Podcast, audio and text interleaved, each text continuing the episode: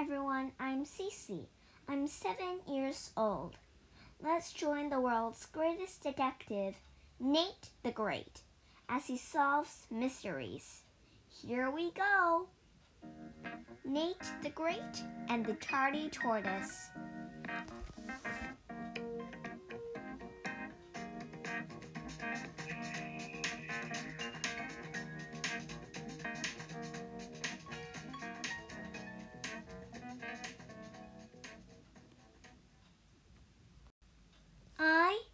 Nate the Great, MA detective. This morning, I did not have a case to solve. I woke up late. I stretched. My dog Sludge stretched. We looked out the window. The sun was shining. The birds were singing. A tortoise was eating. A tortoise was eating the flowers in my garden. I do not own a tortoise. Sludge does not own a tortoise. Sludge and I rushed out to the backyard. The tortoise started to eat a petunia. A bite here, a bite there. He started to eat a daisy. A bite here, a bite there. I, Nate the Great, liked, liked to look at flowers. Soon there will not be any flowers to look at. I stared at the tortoise. He was green. He had a thick shell and a big appetite. He did not have any teeth, but he did good work without them. I knew I must take him away. But what will I do with him? You must live somewhere, I said. You must have an address and a telephone number. I knew that a tortoise can live for a very long time. This tortoise could be a hundred years old. He should know where he lives by now. He started to crawl away, slowly, very, very slowly. Was he on his way home? No, he was on his way to eat my violets. This tortoise was lost. He needed help. I said, I, Nate the Great, had never taken a case for anyone who is green and has a thick shell. But I must find out where you live and take you there. I got dressed. I wrote a note to my mother. Dear mother, I am on a green case. I am helping a tortoise. I hope the case moves faster than he does. I will be back. Love, Nate the Great. I, Nate the Great, got a box. I put lots of holes in it. Then I put the tortoise in the box. I'm taking you home, I said, wherever that is. Where was his home? I was thinking, this tortoise is slow. Perhaps he did not crawl very far from home. Perhaps he lives near here, but he knows how to find food. He could have been crawling and eating for days. He could have eaten his way from the other side of town. This tortoise could live anywhere. I spoke to Sludge. This is a strange pet. Who would own a strange pet? Sludge knew the answer. We rushed to Rosamond's house with the box. We walked up the front steps. Sludge sniffed the steps, step by step. I bent down to see what Sludge was sniffing. It was a trail of crumbs. They led to the front door. Sludge scratched on the door.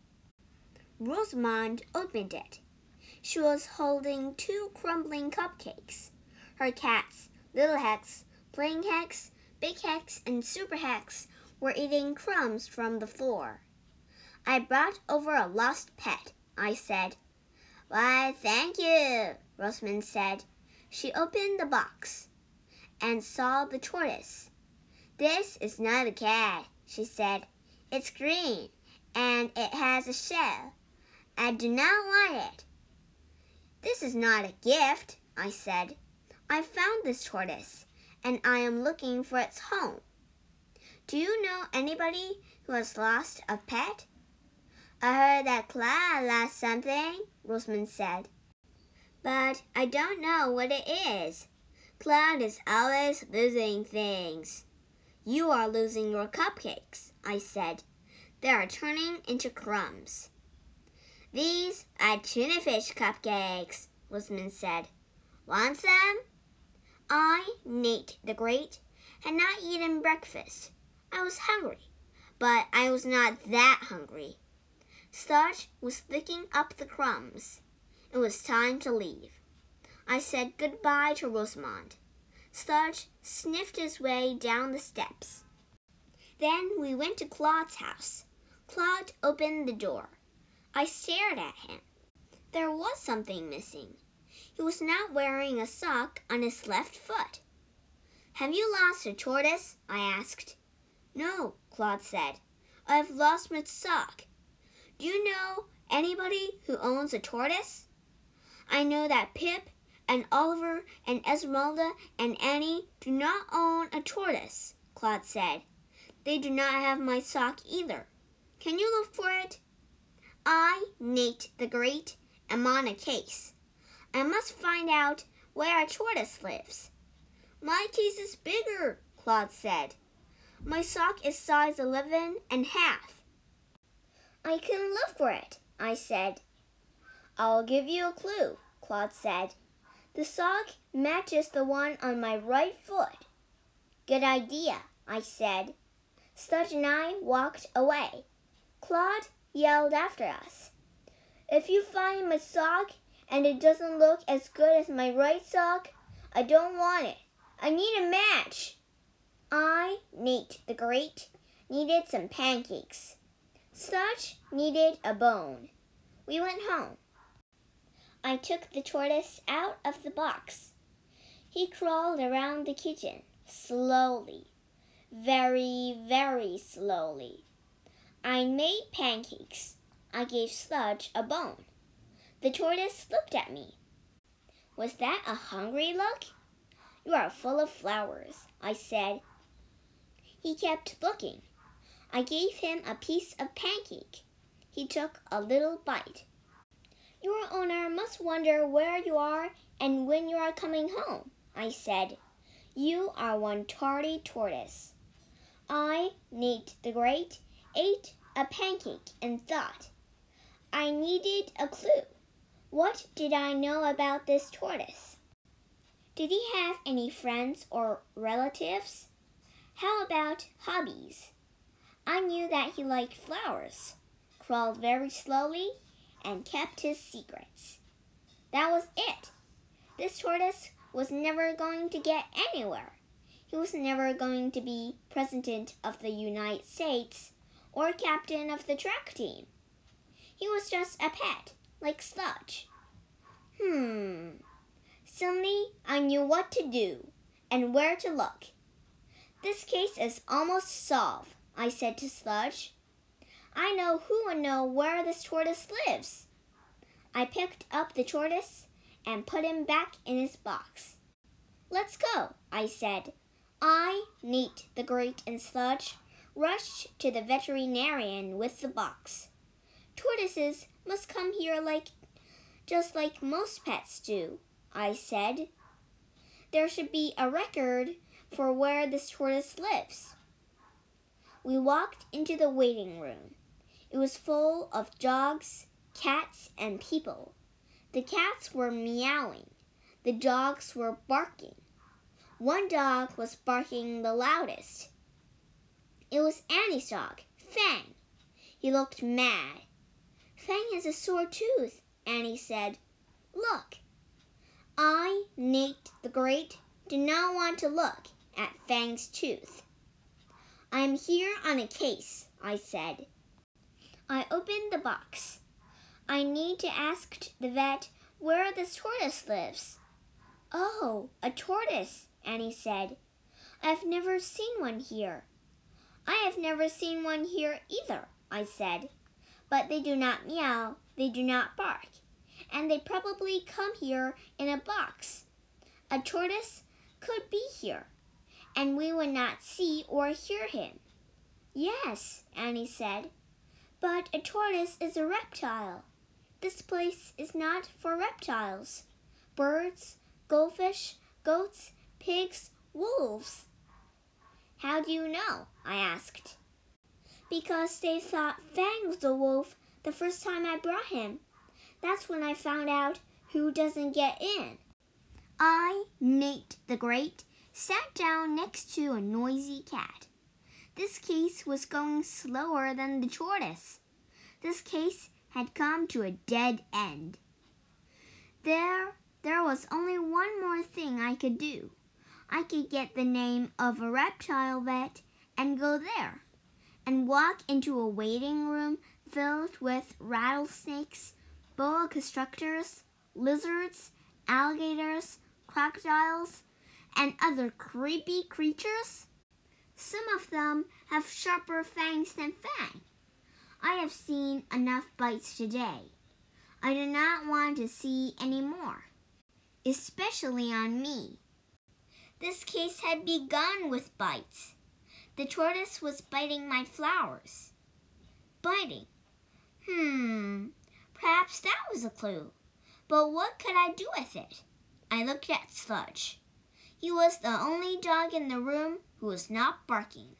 He was sniffing. I thought about him sniffing the trail of tuna fish cupcake crumbs. A trail. Did that mean something? All at once, I, Nate the Great, knew that the tortoise and sludge had given me the clues I needed to solve this case. We rushed home. We went into the backyard. I put I pulled out my magnifying glass. We are looking for a trail, I said. A trail of bite marks on the flowers. I looked to the right. There were no bite marks. I looked to the left. I saw bite marks shaped like little U's on flower after flower. Follow those U's, I said to Sludge. The tortoise ate its way to our house, so we will follow the trail of bites backward until we reach his house. Sludge and I kept crept through my garden, past the yews, on the petunias, on the daisies, on this flower and that flower. Then the flowers stopped. So did Sludge and I. The trail stops here, I said, and the cement walk starts. The tortoise did not bite cement. We must go to the yard next door. Sludge and I rushed to the next yard. We saw flowers, and we saw yews. This is easy, I said. This trail leads straight to another yard. Sludge and I made our way to the next yard. Then we stopped. This is not easy, I said. This yard has no flowers. There are only weeds and grass. Are they on the tortoise's menu? Sludge and I peered down. We did not see any use, but we did see a trail of dirt where weeds had been, where grass had been. The trail zigzagged. Sludge and I zigzagged. We zigzagged to the other side of the yard. The tortoise had munched and crunched its way from end to end. Then the trail stopped. More cement. On to the next yard, I said. The next yard was full of rocks, but I saw something bright on the ground. Was it part of a flower? I bent down to look. It was Claude's sock. Was full of holes. I, Nate the Great, have just solved the case I did not want to solve, and found a sock Claude will never want to wear. I picked up the sock and put it in my pocket. Rocks and a sock, I said. This yard is no help. The trail's cold, but we will not give up. On to the next yard. The next yard was full of statues Snow White and the Seven Dwarfs, five flamingos, and three ducks. There was nothing alive or green or growing. The tortoise could not have eaten here. The trail is getting colder, I said. Snow White, the seven dwarfs, five flamingos, and three ducks cannot help us find the tortoise's home. But I, Nate the Great, will never give up. Sludge wagged his tail. We went to the next yard. It was a mess. I saw pieces of flowers, pieces of weeds, pieces of grass. The yard had been had been bitten to death. Sludge and I looked at each other. I, Nate the Great, say that the tortoise must have eaten many meals in this yard. This must be his favorite restaurant. Suddenly, and suddenly I knew why. I saw a fence with a sign on it Beware of the tortoise.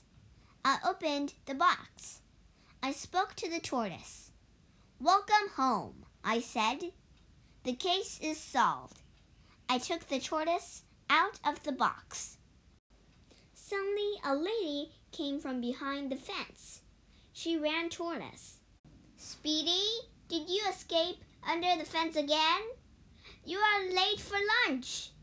Lunch? I thought. This tortoise never stopped eating breakfast. I handed Speedy to the lady. Sludge's tail drooped. He was sorry to see Speedy go. So was I. Speedy was a flower record, a very slow mover, and he had nothing to say. But he was an okay tortoise. We will be back to visit, I said. If you are here, remember where you live. I reached into my pocket. I pulled out Claude's sock. I tied it to the top of a stick. I stuck the stick in the ground. A flag for you, Speedy. This land is yours. You ate it. Then Sludge and I and the empty box started home. Slowly. Very, very slowly.